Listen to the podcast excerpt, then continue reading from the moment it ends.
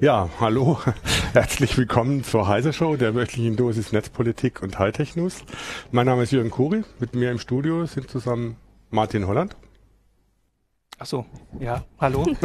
Volker Briegler. Hallo, schönen Tag. Und Christina Beer. Hallo. Die macht, moderieren mit mir zusammen abwechselnd äh, die Heise Show mit äh, wo wir jeweils Gäste auch haben werden, entweder aus der Redaktion oder zugeschaltet, äh, je nachdem, was das Thema ist.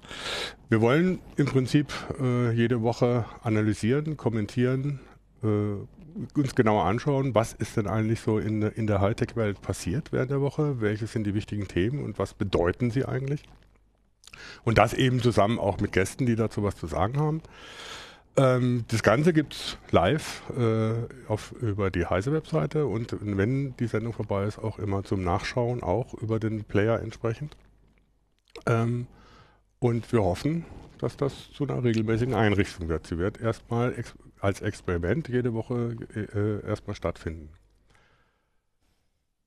Damit steigen wir gleich ein. Äh, jetzt schon, wenn, wenn wir schon anfangen, dass wir Netzpolitik analysieren, war ja diese Woche äh, sozusagen das Ende der Piratenpartei groß verkündet, beziehungsweise sie haben sie selber so genannt. Also Martin Delius, der äh, Chef der Piratenfraktion im, im, äh, im, Berliner Parlament, hat gesagt oder so, das ist das Ende, die Piratenpartei ist tot. Telepolis mhm. hat schon von, ähm, von dem ähm, na, vom Scheitern an der postideologischen Partei gesprochen. Was ist, was ist passiert ist eigentlich nur, dass 19, 19 Piraten mhm. gesagt haben, sie unterstützen jetzt die Linken. Genau. Also und es waren ja nur, also nur, es waren zwei, drei Landtagsabgeordnete, glaube ich, aus ganz mhm. Deutschland, ähm, noch ein paar ehemalige Vorsitzende aus verschiedenen Bezirken und Bereichen, also jetzt nicht.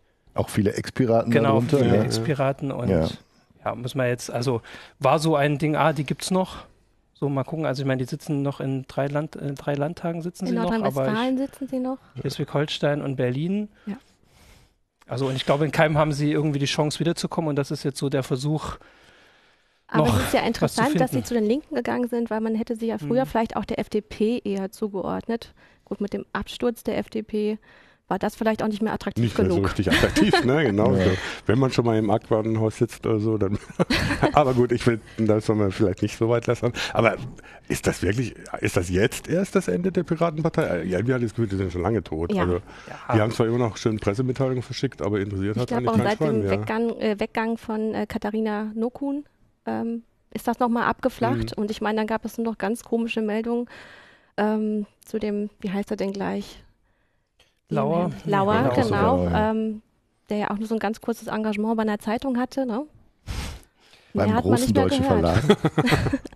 Also ich würde auch nicht sagen, dass das jetzt so das ähm, äh, explizite Ende und danach nichts mehr. Also die wird es ja noch, solange sie in den Landtagen sitzen, wird man noch von ihnen hören, aber jetzt wird es vielleicht so deutlich, wo es hingeht. Also die, die noch politisch was machen wollen, suchen sich jetzt die Partei, wo sie das machen können. Also so richtig sind sie ja auch nicht zu den Linken weg. Sie haben gesagt, sie kooperieren mit denen oder also ne, besprechen sich mit denen. Also es ist ja keiner, also die haben nicht gesagt, wir treten jetzt in die Partei ein, was ja so der mhm. Schritt oder Fraktion. Aber es ist, wenn man sich die, die Geschichte der Piraten anguckt, natürlich schon eine folgerichtige Entwicklung, dass ja. sie jetzt immer weiter in, in, die linke Ecke gegangen sind, jetzt offiziell sich sozusagen den Linken auch anbiedern, auch das Personal sich den Linken anbietet.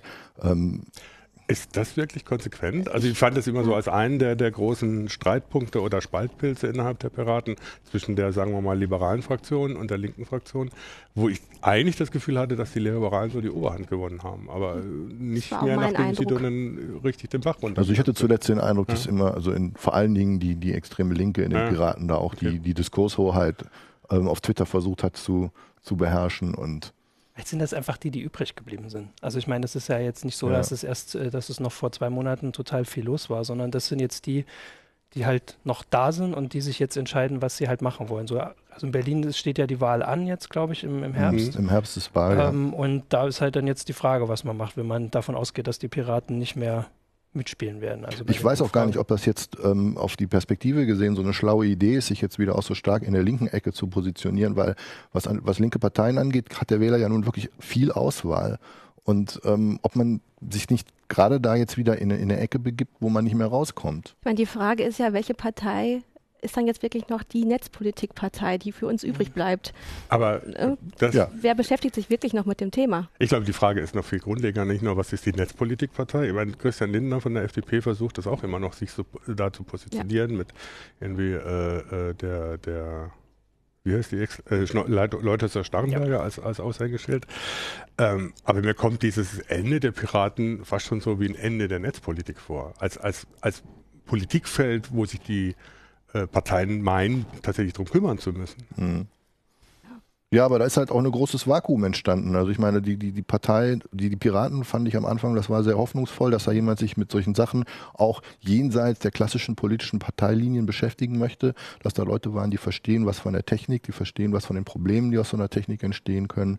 Und inzwischen wird das dann wieder alles nur, ähm, haben die das Terrain im Prinzip völlig aufgegeben und die alten Parteien schaffen es nicht, sich sozusagen da auch ein bisschen von ihren Prinzipien zu lösen und das mal unter einem anderen Blickwinkel zu versuchen zu betrachten. Also Ich meine, großes Problem ist natürlich der internationale Terrorismus. Sowas ist nach Paris. Ähm, das Thema Vorratsdatenspeicherung, äh, da knicken jetzt so viele ein, weil sie sagen, ja, eigentlich brauchen wir das. Wir müssen diese ganzen Daten sammeln, sonst sind wir nicht mehr sicher. Auch wenn ganz viele Studien dagegen Ja. sprechen. Ja. Ist halt so Wer eine Resignation da. Also die, die Themen, die wichtigen Themen, das ist nicht mehr in den, ne, also so in der großen Diskussion, also Vorratsdatenspeicherung, die Leute, die, also klar gibt es noch Leute, die dagegen protestieren äh, und so, aber es ist halt so ein bisschen raus oder untergegangen und eigentlich sind andere Themen jetzt da und dann wird sofort die, die am lautesten zu dem Thema waren, halt nicht mehr gehört. Aber sie haben natürlich, also es ist jetzt ja nicht nur die Schuld der öffentlichen Diskussion, also sie haben schon kräftig dazu beigetragen, dass man nicht mehr immer fragt, was sagen eigentlich die Piraten dazu. Also da sind sie jetzt nicht unschuldig dran. das kann man ja auf Twitter nachlesen. Kann man alles noch nachgucken, ja. Weiß nicht, ob die das. Ja, aber also ich sehe ich sehe da eigentlich schon so ein Problem. Jetzt, ich sehe nicht ein Problem, dass die Piraten am Ende sind, weil so eine Rolle haben sie eh nicht mehr gespielt. Aber wenn ich mir angucke, wie die Entwicklung ist, äh, wie sich netzpolitische Themen, man dachte immer erst in die Breite gehen, eben weil sie so ein Querschnittsthema sind und dann von allen aufgegriffen werden, aber tatsächlich inzwischen keine Rolle mehr spielen. Das Netz ist irgendwie so entweder Neuland oder äh, Terrorgefahr äh, oder es ist irgendwie Böse Medium- Social Media. Medium für Hate Ja. Speech. Ja. Äh, und das war es dann so ziemlich. Ja. Ne? Dann gibt es dann irgendwie noch Dobrindt, der irgendwie ab und zu mal so eine Breitbandinitiative in die Kamera hält, und aus der nichts wird.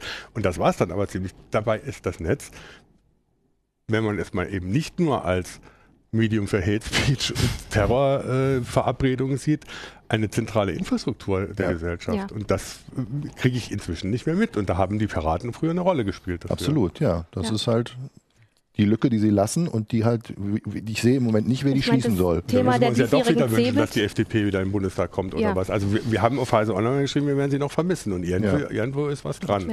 Bei aller äh, Kritik. Ja. Ja. FDP versucht jetzt auf zu vielen Hochzeiten zu tanzen. Ich bin da noch nicht so ganz überzeugt, was sie, was die gerade machen, aber das wird lustig Ich meine, zu Sie haben ja sein. nochmal Klage gegen die Vorratsdatenspeicherung äh, diese Woche eingereicht. Aber das kann halt auch nur ein PR-Gag sein. Da muss man noch abwarten. Auch ich glaube schon, dass sie das ernst meinen. Also ähm, das hat ja auch Leute aus der Schnarrenberger von Anfang an äh, ganz knallhart dagegen gehalten und ähm, ich glaube, dass das auch ein Punkt ist, wo die sich profilieren Ja. können. Auch wobei. Marv schreibt gerade auf, auf Twitter, äh, der sieht es gerade umgekehrt. Jetzt sind die extrem Linken aus den Piraten ausgetreten, ausgetreten, jetzt können die wieder vernünftig arbeiten. Ja, okay. Nachher wird es doch nochmal was mit denen, könnte man daraus meinen, aber Mhm. das glaube ich jetzt nicht. Und die FDP jetzt wieder äh, sich wirklich berappelt, werden wir auch mal sehen. Die wird dann ja dann aufgerieben zwischen SPD und AfD und dann Ja. war es das auch. Mhm. Es ist ja nicht so einfach, nur weil man produktiv arbeitet, kommt man ja nicht so, dass es wieder alle mitkriegen. Also die Piraten hatten irgendwie, weiß ich nicht, ein, zwei Jahre, wo sie, egal was sie gesagt haben, gehört wurden und sicher auch gute Vorschläge gemacht haben, nicht nur, aber auch. Und wenn das jetzt weg ist, dann da muss man erstmal wieder hinkommen. Und ohne die ganzen schillernden Gestalten, die dafür mitgesorgt haben, muss man, ja, also ist das nicht so einfach. Also etwas skeptisch wäre ich da, aber mal sehen. Ich meine, die Themen bleiben da. Also Mhm. Ja, ja, gut, aber die Themen sind da, aber sie, Ja. diskutiert keiner mehr oder kümmert sich keiner mehr. Ich bin zum Beispiel, ich bin Berliner Wahlbürger. Wenn ich eine linke Partei unterstützen will, dann wähle ich eine linke Partei. Da brauche ich nicht die Piraten für wählen. Aber dann war der Schritt ja schlau von den Piraten, zu sagen, gut, wir gehen jetzt zur Linken. Wenn mehr wenn Leute sie, wie wenn du es darum denken. ging, bestimmten Personal noch irgendwelche Pöstchen zu sichern, dann war es bestimmt ein schlauer Und Schritt. das sind, Ja. glaube ich, alle schlau. Ja, also. Keine Ahnung, muss man mal sehen. Also ich, wie gesagt, ich bin da jetzt erstmal so, das ist jetzt weg. Also wir haben ja auch immer schon geguckt, gibt es noch Berichtenswertes von den Piraten? Also immer wenn so Sachen noch kommen, irgendwelche Initiativen, ist ja immer die Frage, ist das überhaupt noch berichtenswert? Und das wird halt immer weniger und dann sind halt noch zehn Leute da, die produktiv arbeiten. Aber woran und wofür? Okay, ziehen wir einen Strich unter die Piraten. Ja, ja virtuell, auch, ja. virtuell und ganz real. Die Kurve flacht ab, ab und zu gibt es noch Ausschläge, mal schauen. ähm, aber wo wir gerade bei den Piraten sind, also wo Vorratsdatenspeicherung schon eine Rolle gespielt hat, es gab ja jetzt die Woche auch wieder Bewegung dabei, beziehungsweise teilweise auch Nicht-Bewegung, mhm. weil das Bundesverfassungsgericht eine einstweilige Verfügung abgelehnt hat, dass die erstmal ausgesetzt wird. Auf der anderen Seite die FDP jetzt auch ihre Verfassungsklage ein, eingereicht hat. Wie schätzt ihr das ein? Haben die eine Chance? Also wie, wie mit, der, mit der Verfassungsklage? Ich glaube, es laufen gerade vier, vier Klagen. Vier, vier Klagen ja. Ne? Also ich, ähm, ich denke schon, dass, das, dass da ähm, wieder einhaken können. Es ja. sind halt total unterschiedliche auch Antragsteller. Mhm. Also, eine, also, ich glaube, eine Klage ist von Rechtsanwälten, die nochmal ein anderes, äh, also Vertraulichkeits, ähm, auch äh, Vertraulichkeit brauchen äh, in ihrer Arbeit. Ähm, da war schon die Frage, ob die vielleicht allein bei dieser, also diese Vorabentscheidung, die jetzt entschieden war, war ja wirklich nur, ist es jetzt so wichtig, dass wir jetzt, bevor wir überhaupt uns damit beschäftigen, schon mal sagen, aussetzen. Und haben sie gesagt, nein. Aber es ist schon die Frage, ob vielleicht diese Rechtsanwälte, bei denen das schon wieder anders entschieden würde, allein bei dieser Vorabentscheidung, weil das andere wird ja Jahre dauern wieder. Also mhm. ähm, ist nicht eh eine Übergangsfrist für die Provider vorgesehen? Bis Juli, glaube ich. Bis Juli. Genau, also in Kraft getreten ist es Mitte Dezember ja. und äh, Mitte, also es ist Mitte des Jahres. Ich weiß jetzt nicht, dann müssen sie es umsetzen. Mhm.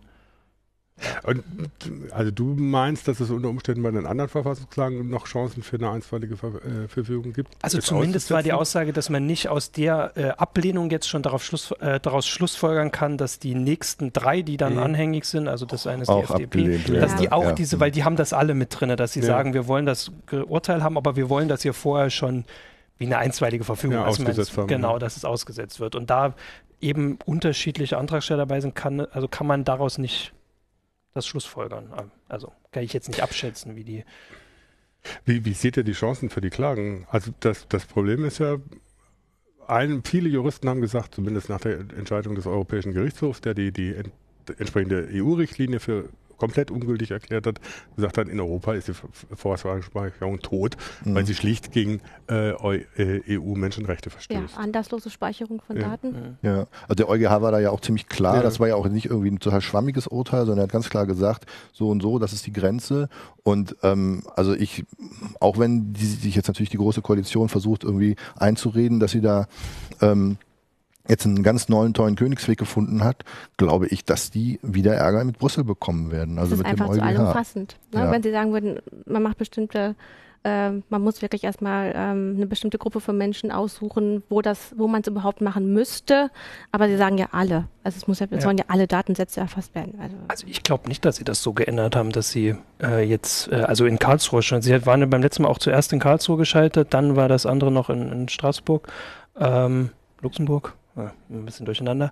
Ähm, aber dass sie jetzt nicht das so groß geändert haben, okay, dann ist die Frist äh, kürzer, aber es ist ja immer noch anderslos. Es sind immer noch alle betroffen und ähm, auch diese Sache mit dem, dass man jetzt unter Strafe stellt, wenn man irgendwie Daten hielt, das ist ja alles also was, was, soll, also die Daten sind ja trotzdem da, sie sind trotzdem gespeichert. Wir wissen zu gut aus unserer Berichterstattung jede Woche, dass irgendjemand kommt daran und die Gefahr, dass das, also das ist unter unverhältnismäßig, aber klar, ist jetzt meine Überzeugung. Also, ich meine, wie die Richter entscheiden, aber eigentlich haben sie das damals sehr klar entschieden. Also sollte es jetzt nicht, hm. nicht, dass sie jetzt sagen, dass sie jetzt genervt sagen, okay, wenn ihr es alle fünf Jahre probiert, dann es wundert mich eigentlich auch immer noch, warum Sie so, so darauf bestehen, weil es gibt bisher immer nur wieder diese äh, anekdotische Evidenz. Ne? Das heißt, einzelne Beispiele, wo gesagt ja, das haben wir nur gelöst, weil wir die Daten voraus hatten. Aber es gibt diverse Studienuntersuchungen, die sagen, also grundsätzlich nutzt die einem nichts. Ja. Es gibt natürlich die ganze Terrorhistorie, was natürlich nach Paris, nach den Anschlägen von Paris noch Aber auch in Paris hat es nichts gebracht, ja. weil ja. da haben die, haben schon das, gesammelt. Ja. Und das müsste eigentlich äh, das Königsargument sein dagegen, ne? zu sagen, na, genau, wenn, das Ziel, wenn sie es wirklich verhindern würde, wäre das was anderes. So geht es ja dann im Endeffekt nur darum, was aufzuklären. Ja. Und das ist natürlich ein anderes Ziel und da muss man eine andere Verhältnismäßigkeit anwenden, als wenn man es wirklich verhindern würde, nachträglich, äh, also nachweisbar. Wenn man nachweisen könnte, durch die Vorratsdatenspeicherung verhindern wir sowas in Paris, könnte das vor Gericht sicher anderen Ausschlag geben, als wenn man sagt, wir finden danach vielleicht, wer es war, aber die 100 Leute sind trotzdem tot. Und dafür sind die Grundrechte noch eingeschränkt gleichzeitig. Ja, aber wo, wo es mich natürlich auch wundert, ne, dass gerade jetzt so die SPD da so komplett umfällt, weil es ja schon also darauf bestehe ich auch, eigentlich immer noch ein kompletter Paradigmenwechsel für, für Deutschland ist. Also Ja. von, weg von einem normalen Rechtsstaat, der Verbrechen verfolgt, hin zu einem Präventionsstaat, der erstmal sagt, alle Bürger sind verdächtig und dann gucken wir, wer davon dann wirklich Ja, ich meine, verdächtig dazu ist. gehört auch die Ausweitung der Videoüberwachung Ja. nach Köln. Ja. Ähm, das nimmt, äh, greift ja auch um sich. Also ich habe das Gefühl, da ist so ein Damm gebrochen. So jetzt dürfen wir alles überwachen. Es gibt genügend Gründe, es sind genügend schlimme Sachen passiert. Ja. Und Das ich sind halt glaube, diese, ist diese einzelnen Sachen. Also ich meine, bei der Vorratsdatenspeicherung war doch das Gefühl schon, das ist jetzt erledigt mit. Also Karlsruhe und Straßburg haben deutlich Nein gesagt. Mhm. Können wir uns jetzt anderen Sachen zuwenden? Mhm. Und es ist ja nicht nur in Deutschland so. Also ich meine, in Deutschland ist die Diskussion, glaube ich, noch so mit am, am stärksten, einfach weil hier das ein großes Thema ist. Und woanders wird das ja einfach gemacht. Was man ja sagen muss, äh, ich meine, Mars ist ja schon viel früher eingeknickt, als noch nicht der zweite Paris-Anschlag Mhm. war, Ja, ja, als noch ja, nicht. Köln passiert ist. Und das ist ja die Frage, warum ist der da schon äh, dem nachgegangen? Warum ja, hat er wenn sein nachgegeben? ne? Parteichef ihm sagt, du musst. genau, das Ja, war dem du, ja, das ja ganz mit klar. mir wird es keine Vorratsdatenspeicherung Genau. geben, Justizminister. Äh, ich meine, das ist ja auch eine Posse eigentlich, ne? dass es Ja. erst so Ja, klar Sigmar gesagt wird das und dann bricht er ein und äh, da muss man sich fragen, wofür haben sie das geopfert? Was haben sie Ja. dafür bekommen? Ja, dieses Verspre also vielleicht ist es ja dann doch nicht so bewusst, dass man, also was das bedeutet. Und dann sagt man einfach, okay, wir können das jetzt machen, weil äh, Sicherheit und so. Also vielleicht ist das nicht so bewusst, so wie wir uns damit Aber das beschäftigen sind ja immer und wirklich sagen, amerikanische Verhältnisse, die oder? Diese. Art der Argumentation, immer nur Ja. zu sagen, die Sicherheit äh, Ja. ist das Wichtigste. Durch Sicherheit haben wir unsere Freiheit.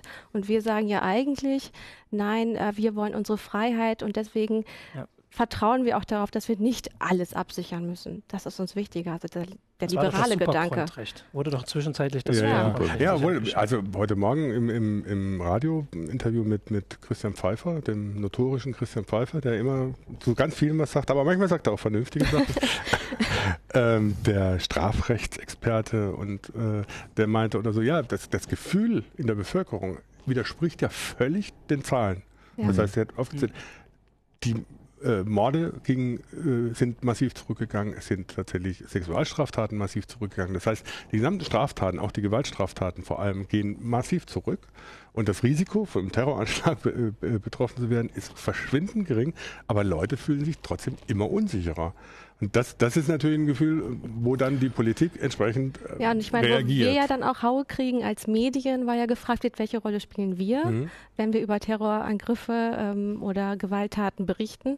Und ähm, naja, wird das vielleicht manchmal zu laut gemacht, zu viel Aber man Alarm. kann halt nur darüber berichten, dass jemand, also äh, jetzt nicht bei uns, aber wenn jemand umgebracht wird, man kann, es ist halt kein Bericht, heute wurde keiner umgebracht, also der genauso groß ja, dasteht. ich Das, glaube, das das- bringt halt das Gefühl.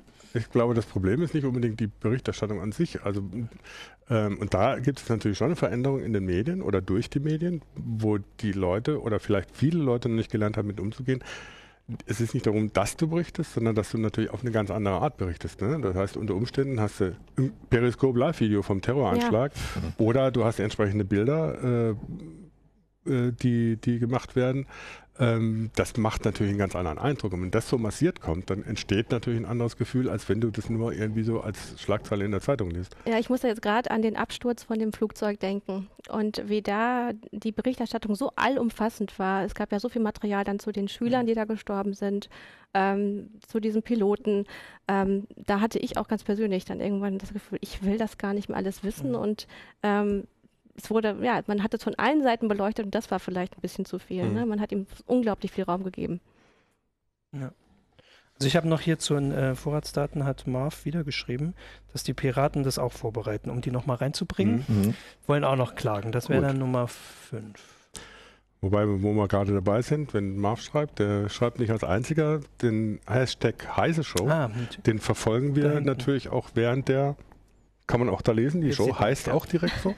ähm, kann man auch, äh, wir verfolgen den direkt, kann man irgendwie sich einmischen, Fragen stellen. Man kann auch zwischen den Sendungen was posten und zum Beispiel Vorschläge machen, welche Themen wir behandeln sollen.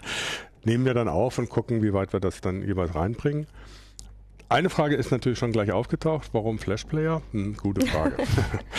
ähm, es ist leider immer noch so, dass die Dienstleister, die die Live-Streaming anbieten, äh, mit RTP arbeiten, das eigentlich normalerweise in Flash äh, transportieren. Das können sie, das funktioniert und alles andere ist immer sehr hakelig und wollen sie nicht machen. Wir hoffen, absehbar oder bald, das dann auch in HTML5 anbieten zu können, muss man schauen, wie die, wie die, wie die äh, Dienstleister da vorankommen. Zumindest ist es das Ziel, dass sie das auch machen. Äh, und wir hoffen, dass es dann bald auch dann in HTML5 funktioniert. Das dazu. Noch geht es nicht ohne Flash. Heute habe ich gelesen, in zwei Jahren spätestens ist Flash tot. Ja, ja. Flash wurde schon so lange für tot erklärt, aber es gibt immer ich irgendwo Gefühl, was, wo es wurde in der Redaktion sehr gefeiert. Ja, ja, genau. So, ja, Flash ist tot. Juhu. Wobei, naja, mein Flash-Speicher sollte vielleicht nicht tot sein, aber gut, das ist was anderes was ein abrupter Themenwechsel war, was natürlich auch passt, weil wir wollen noch mal über was ganz anderes reden. aber auch Netzpolitik. Ja, hat mit Netzpolitik, aber ein bisschen mehr mit Technik zu tun, nämlich Vectoring. Vectoring, die meisten, die uns zugucken, werden wissen, worum es geht. VDSL-Beschleuniger auf 100 Megabit pro Sekunde, Downstream. Ähm, Netz, äh, äh Quatsch, Netz, äh, äh, Bundesnetzagentur ja. hat sich mal wieder gekümmert. Ja, also kurz zum Vectoring, wer es nicht kennt, das ist eine Technik, um aus dem VDSL-Anschluss noch ein Maximum an Mbit pro Sekunde rauszukitzeln. Das ist ein Verfahren, da wird im Prinzip ein ganzer Kabelstrang von einem Anbieter bespielt und durch irgendwelchen Übersprechungen, es ist sehr kompliziert, kriegen sie dann halt bis zu 200, 300 Mbit raus auf einer kürzeren Strecke. Da gibt es ein Regulierungsverfahren für, das ist alles geregelt. Die Telekom äh, darf das dann meistens machen, manchmal machen es auch die Wettbewerber.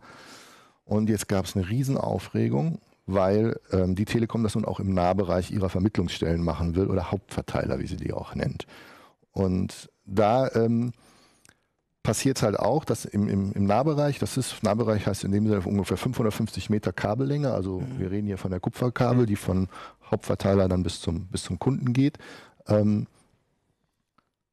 die Telekom auch Vectoring einsetzen möchte, was dazu führt, dass alle anderen, die in dem Bereich ähm, eventuell auch VDSL ihren Kunden anbieten möchten, im Prinzip raus sind.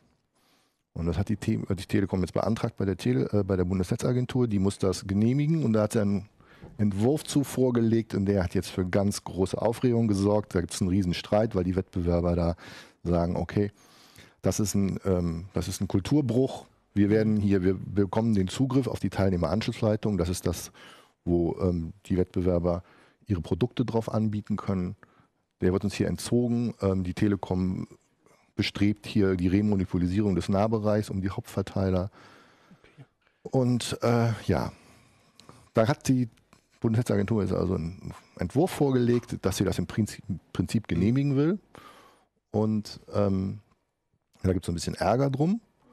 Und da war jetzt das relative Novum, dass in so einem Regulierungsverfahren bei einer Behörde, was im Prinzip wirklich ein sehr aktenlastiges Verfahren ist, ja. ähm, sich plötzlich die Politik eingeschaltet hat mhm. und so kurz vor Weihnachten ähm, der sogenannte Beirat der Bundesnetzagentur sich schon mal so leise zu Wort gemeldet hat und gesagt, ja, äh, vielleicht gibt es da noch so die ein oder andere Stellschraube, an der man drehen könnte.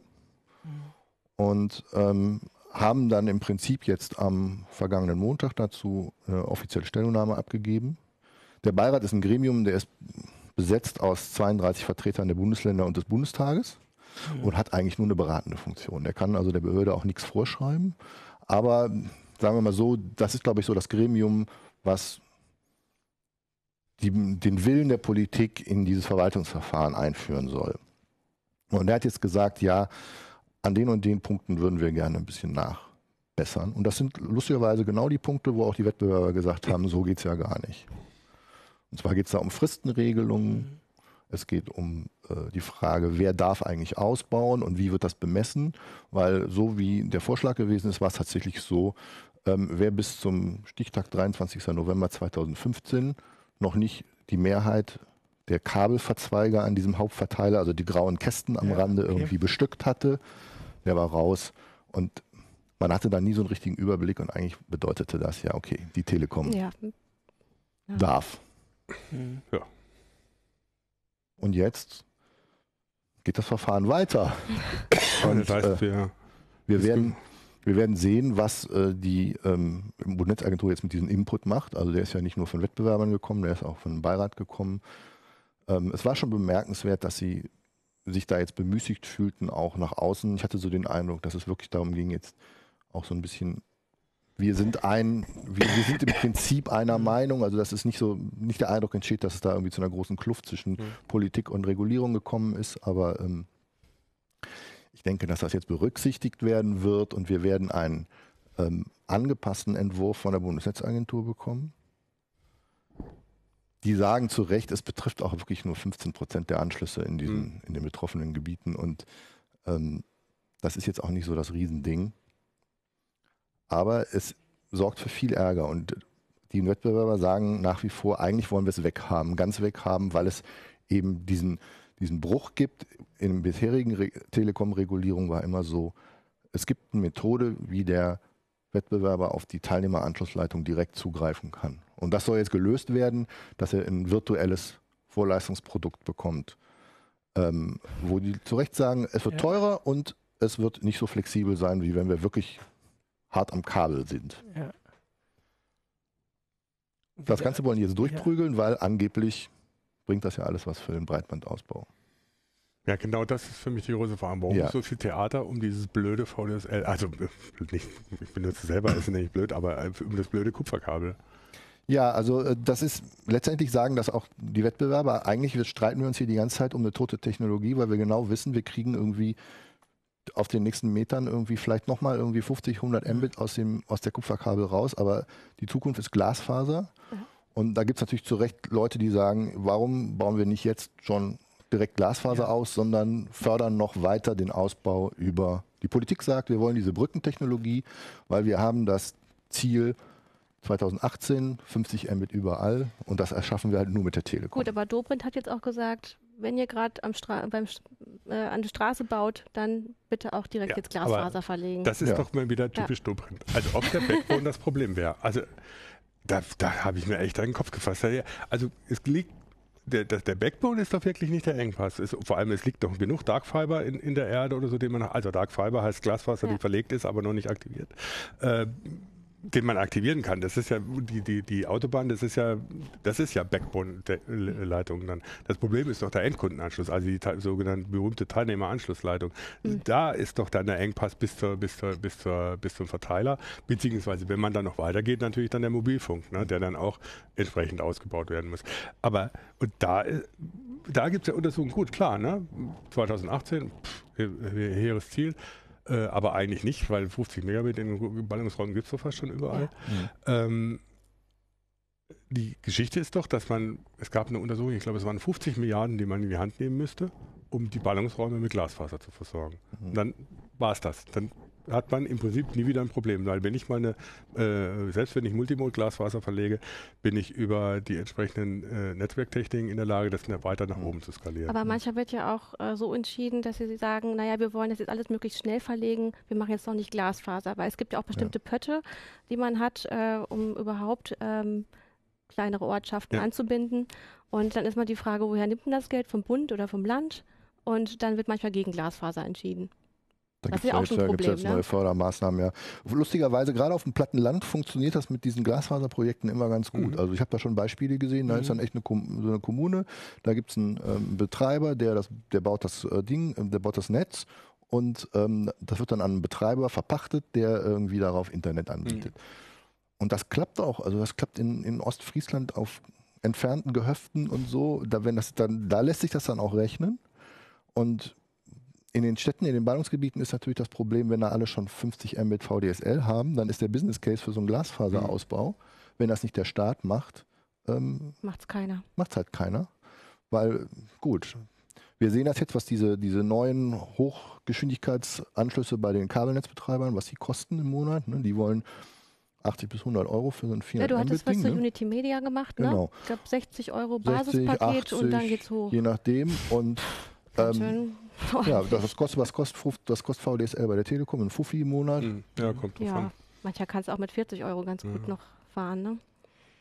Und äh, da ist dann halt irgendwie nicht mehr viel Luft für, für jemanden, der sagt, okay, ich baue jetzt hier mal ein Glasfasernetz nach Berlin oder Hannover oder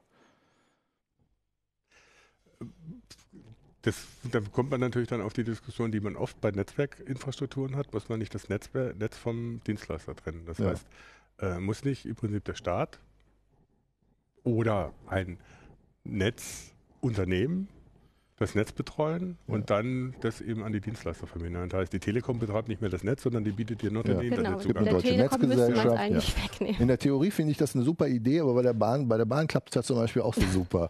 Ja?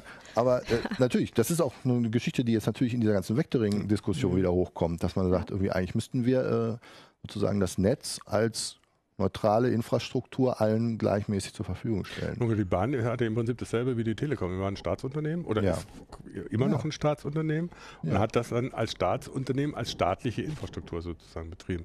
Insofern müsste man natürlich das Glasfasernetz dann auch als staatliche Infrastruktur betreiben. Ich denke auch, das ist ähm, auch der, der, der, der nächste Schritt, nachdem man den Internetzugang zum Universaldienst erklärt hat. Das heißt, jeder hat einen Anspruch, jeder deutsche Bürger hat einen Anspruch darauf, dass er einen Internetanschluss kriegt, egal wo er wohnt. Ähm, und das würde zumindest dann die, die, die, äh, das lösen. Äh, dann könnte der Staat sagen, gut, wir nehmen so und so viel in die Hand, installieren Glasfaser und dann guckt ihr mal, was er daraus macht. Ja, aber man muss halt fairerweise dazu sagen, dass ja auch die Telekom nicht mehr nur noch irgendwie die staatlich finanzierte Infrastruktur betreibt. Das wäre ja schade, wenn wir alle noch auf dem alten Telefonnetz sitzen würden. So mit einwählen, manuell. Ja.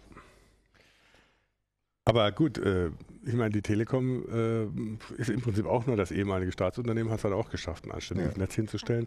Und auf der anderen Seite, wenn man sich das anguckt, die Telekom hat dann irgendwann mal, hat sie ja das Kabelnetz äh, installiert, musste das verkaufen wegen Monopolisierung. Jetzt ist wieder auch wieder alles in einer Hand. Also diese Entmonopolisierung, die da teilweise betrieben wird, ist auch so, naja. Ähm, es gibt halt sozusagen diese natürlichen Monopole, äh, bei, der es, bei denen es keinen Sinn ergibt, Alternativangebot zu installieren. Man installiert ja auch, macht ja auch jetzt bei der Bahn nicht so, dass man eine zweite Bahnstrecke installiert, sondern sagt, es darf halt jemand anders auf diese Bahnstrecke drauf, Ja. ne? weil es Ja. er, ergibt keinen Sinn, das zu doppeln. Ich kenne mich da bei der Bahn nicht so wirklich aus, aber ähm, da höre ich auch schon, dass es da immer so Probleme gibt, dass Ja, gut, obwohl manche Strecken gibt sie auch gerne Ja. ab. Ähm, manche Strecken gibt sie äh, gerne ab, bei manchen wird es dann problematischer Ja. und so. Das ist halt genauso mit den Netzen auch. Ja. Stichwort Bahn. Stichwort Stichwort Bahn, ja, Bahn. da kann ich jetzt wieder mitreden hier. Kann ich also nicht mitreden, aber ich kann es jetzt zeigen. Guck mal. Letzte Ach, Woche, die Bahn. Kannst du vor noch zwei Wochen, als ich, als ich von äh, Johannes, Hannover nach Johannes Berlin kann- gefahren bin, schon. Guck mal, Johannes hat schon ähm, drauf. stand ich am Bahnhof hier in Hannover, Gleis 9 und hab, äh, fuhr auf dem anderen Gleis der schöne Doppelstock Intercity nach Leipzig ein. Stand auch noch dran, Intercity nach Leipzig. Und dann plötzlich wurde das Display dunkel und der fuhr so eine, äh, so eine Initialisierungssequenz ab. Habe ich mal ein paar Fotos gemacht. Das fand ich sehr schön. Wir haben dann danach Mega überlegt, was könnte das für ein Kernel sein? Und eins habe ich Und noch. die IP-Adresse ist auf ne, aus einem privaten Netz, also das ist nicht so dramatisch. oh, die MAC-Adresse Ähm, ist natürlich gut. Ja. Und es ist, es ist wohl so, dass das das Fahrgastinformationssystem ist. Das ist also auch das, was zum Beispiel innen dann die, die, die Fahrtafeln anzeigt und so. Und Also es ist ähm, nicht das, was den ICE betreibt. es ist nicht das, was den Intercity das gibt, betreibt. gibt in, ja. in Hannover bei den Straßenbahnen hast du es manchmal so, dass der, wenn die Knall gibt und dann sagt der VO, er bootet neu und dann Ja. bootet tatsächlich die Straßenbahn neu. Und dann hat er hier auch schön seine MAC-Adresse rausgepustet. Und das ist natürlich schon potenziell ein bisschen sensibles Ja, Thema. Ne? Wenn du so die physikalische, die physische Schnittstelle hast, ähm, das ist natürlich ein potenzieller Angriffspunkt. Und das fanden die auch nicht so lustig. Ich habe da Kontakt gehabt zu zwei Leuten, die äh, beim Hersteller und bei der Bahn so mit dran mit dem Thema auch beschäftigt waren und die waren auch interessiert daran zu erfahren, in welchen Umständen das war. Die haben das erst auf Twitter entdeckt, oder? Ja, die haben es auf Twitter entdeckt. Das, äh, das war mein erster Viral-Hit, diese Fotos. ja? Immerhin. Bis Nach sechs Jahren Twitter. Ja. Und ähm, es, ist, es ist so, es ist halt die Schnittstelle von diesem System. Aber ähm, sie wollen sich das natürlich trotzdem mal angucken, weil ähm, diese Systeme haben natürlich auch Schnittstellen zu anderen Systemen in dem Zug. Und das ist natürlich dann wirklich ein potenzielles Angriffsziel, wenn der Zug irgendwie in einem Bahnhof in einer äh, Millionenstadt steht. Na gut, Hannover ist jetzt keine Millionenstadt, aber fast. Ist doch mal Ähm, so. Als wenn Äh, man nur Millionen zählen und würde. irgendwie so fleißig seine, seine IP-Adresse und seine MAC-Adresse irgendwie in der Gegend rumsendet. Ne? Und also ich meine, in Hannover kann das ja schon mal passieren, dass da ein paar Leute auf dem Bahnhof stehen, die sich mit sowas auskennen. Ja, Gut. Für die erste Sendung soll es das gewesen sein. Ich soll übrigens schön von Frau Malzahn grüßen. Die darf nicht mit in die Sendung. Ähm, aber das nächste Mal werden wir den ersten Gast dann haben. Mal schauen, wer es sein wird. Wissen wir heute auch noch nicht. Äh, bis dahin äh, wünsche ich ein frohes Schaffen, frohes Gelingen bei allem, was ihr gerade tut und äh, einen schönen Abend noch. Wir freuen uns auf Feedback auf Twitter Ja, genau. und Genau. Twitter, Facebook, Wo Heise. Irgendwo im Netz. Hashtag Heise Show. Genau. Tschüss. Ciao.